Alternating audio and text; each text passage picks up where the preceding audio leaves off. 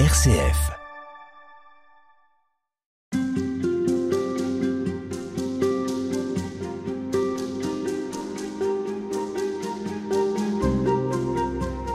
Xavier de Benazé, je rappelle que vous êtes jésuite, prêtre et euh, délégué Laudato Si de la province jésuite d'Europe occidentale francophone.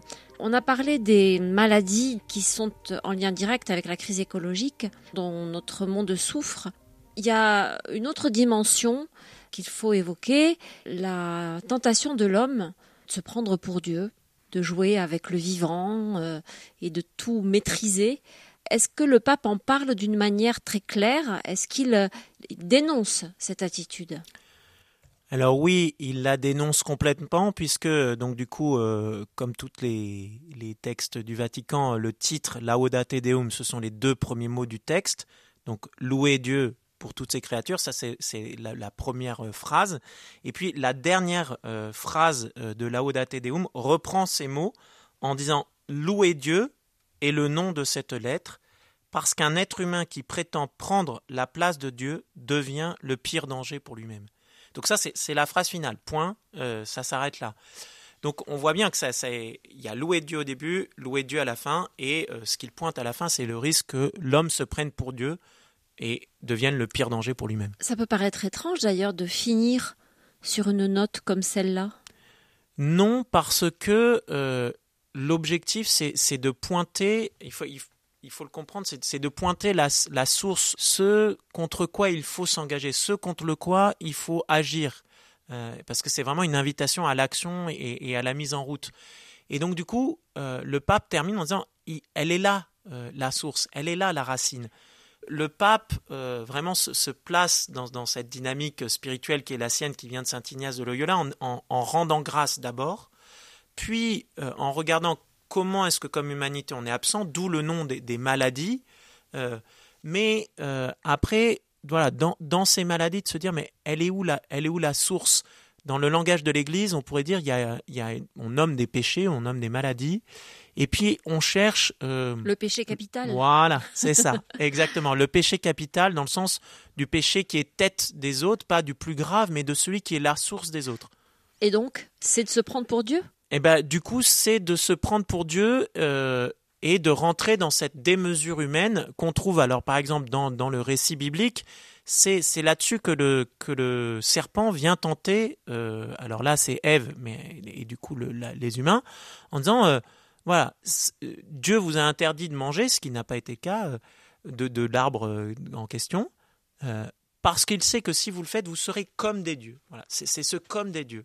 Et là, eh ben, vient le fait de vouloir devenir comme Dieu et donc de, renier cette altérité. On a une altérité, on a quelqu'un qui est complètement différent de nous, euh, et là, on cherche à le nier et à prendre sa place. Et à partir du moment où on nie cette altérité fondamentale, eh ben, on nie l'altérité du frère ou de la sœur, on nie l'altérité des autres créatures, on ne reconnaît pas qu'ils sont d'autres êtres vivants créature de Dieu. Et donc, du coup, je peux en faire ce que je veux. Mais qu'est-ce que ça veut dire concrètement dans le monde actuel, se prendre pour Dieu? Alors, euh, vouloir prendre la place de Dieu. Oui, je ne sais pas si, euh, du coup, pour, pour euh, notre monde, en tout cas occidental, contemporain, c'est explicitement vouloir prendre la place de Dieu. Mais ce que le pape nomme plus précisément, c'est quelque chose qu'il avait longuement développé dans le chapitre 3 de Laudato Si, et clairement Laudate Deum est construit comme une mise en exergue liée au contexte actuel et à la crise de choses qui étaient déjà dans Laudato Si. Donc il appelait ça le paradigme euh, technocratique.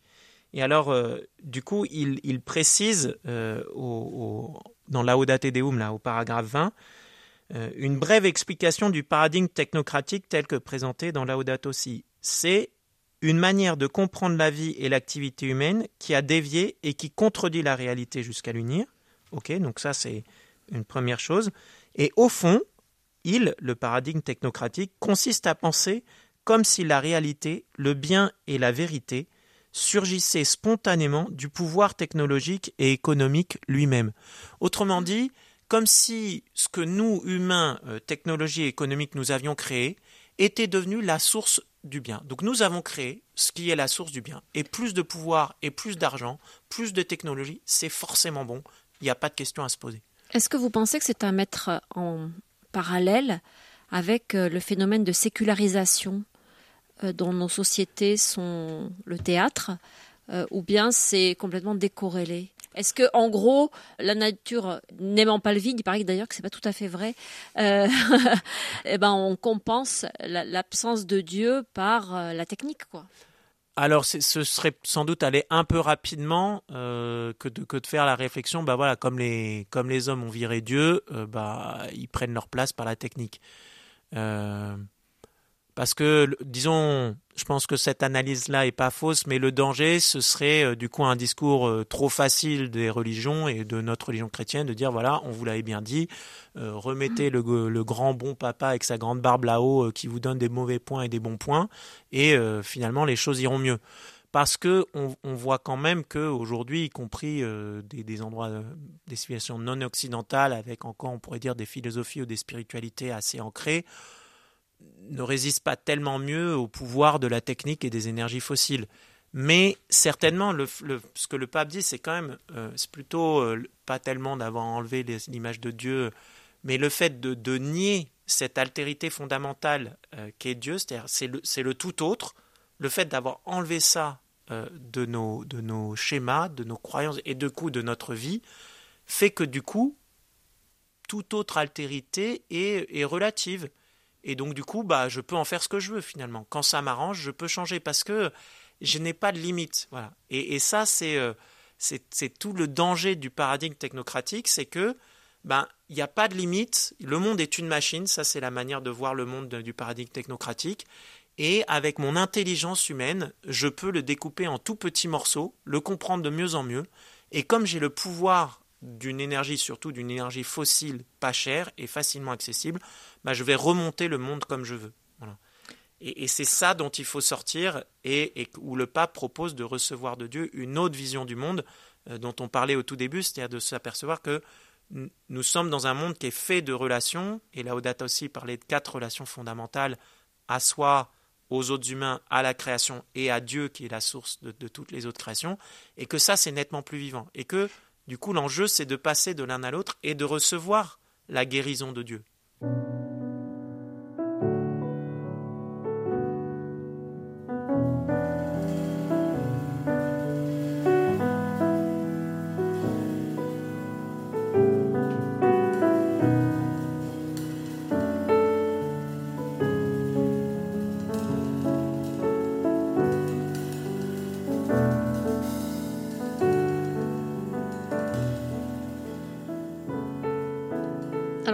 Parler de, des limites. Ah, c'est difficile pour euh, l'humanité, pour l'homme, d'admettre euh, des limites. Mais de notre côté, c'est aussi ce qui nous permet de jamais se satisfaire, enfin, d'être euh, créatif, d'être inventif, d'être audacieux aussi. Ces limites qu'on a toujours envie de dépasser. Oui, bien sûr. Et, c'est bien, c'est mal Ben, il n'y a pas. La question ne va pas se trancher là dans l'absolu. Euh, c'est bien de respecter les limites dans l'absolu. C'est mal de, dépasser les limites dans l'absolu. Euh, mais c'est euh, de, se redire voilà, je cherche ce qui est bon et nous cherchons en commun. Et par exemple, on peut, on peut se dire voilà, il y a des recherches en cours dans certains pays sur le, le clonage de l'être humain. Voilà. Est-ce que c'est bon pour le chercheur en question, pour euh, l'industrie en question qui finance ça Peut-être qu'ils y voient un intérêt. Et peut-être qu'eux, ils ne voient pas le problème. Mais collectivement, on pourrait se dire, non, là, il y a une limite à ne pas franchir. De même qu'en ce moment, dans les débats en France, sur la question de, l'euthanasie, on voit bien, il y a un certain nombre de positions, pas que des chrétiens, qui disent, attention, le jour où on commence à dire qu'on peut tuer telle personne, qu'il est légal de tuer telle personne, eh bien, euh, on rentre dans quelque chose où après, une fois qu'on aura franchi cette limite, bah, le risque de toujours pousser le curseur et de rentrer dans les gens tuables, euh, telle ou telle catégorie, euh, attention une fois que vous aurez franchi cette limite-là. Et donc, du coup, il faut, faut le, pas le comprendre qu'un gamin, et ça fait partie du fait de croître, de, passer la règle que papa et maman aient donnée, et là, il y a quelque chose de, bon. La transgression.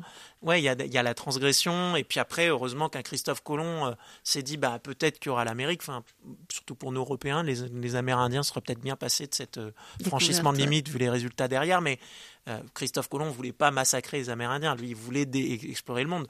Bon bah ça, il y, a, quelque chose de, bon là-dedans, mais il faut se dire aujourd'hui, on a une planète, on peut la décrire par neuf frontières planétaires, neuf limites planétaires. Il y a toute une équipe de, scientifiques à Stockholm qui a fait ça depuis 2009 et qui remet à jour, qui a identifié neuf frontières planétaires clés pour que, non pas pour sauver la planète, puisque la planète durera après, mais la vie telle qu'on la connaît sur Terre sur les 10 000 dernières années, qui sont les 10 000 années où les grandes civilisations humaines ont fleuri, c'est un équilibre relativement stable. Et si on ne veut pas perturber cet équilibre, il ben, faut respecter ces frontières. Et, ben là, on respecte, on se pose la question collective est-ce qu'on arrive à respecter ces frontières? On, pourrait les franchir. On les franchit déjà. Mais est-ce que c'est bon? Est-ce que ça nous permet d'être vivants? Et ça interroge la question du progrès. Exactement. Qu'est-ce que c'est le progrès aujourd'hui? Est-ce que c'est euh, de rajouter euh, un nouveau smartphone au smartphone et d'avoir euh, l'iPhone de la prochaine année? Bon, qui consomme des minéraux, des machins. Il y a un tas de gens qui réfléchissent à ça. Ou est-ce qu'aujourd'hui, ce, qui est, ce qui est bon, ce qui est du progrès, ce serait de permettre à chaque femme et à chaque femme sur cette terre d'avoir une éducation, au moins de savoir lire et écrire, ce que tout le monde ne sait pas faire, d'avoir de l'eau potable. Il y a plus de 800 millions de personnes qui n'ont pas d'accès à l'eau potable, d'avoir de quoi manger. Ah, il me semble que là, aujourd'hui, le progrès, il serait là, plus que de savoir si euh, on peut se payer une Tesla ou euh, de d'avoir euh, le dernier iPhone. Le pape rappelle très fort le, principe du bien commun, qui est un principe fondamental de la doctrine sociale de l'Église. On peut dire au niveau personnel, il y a comme principe fondamental la dignité de la personne humaine, et au niveau collectif, le bien commun, pour que chacun ait de quoi vivre et, et vivre dignement. Merci beaucoup Xavier de Bénazé. On vous retrouve demain pour poursuivre.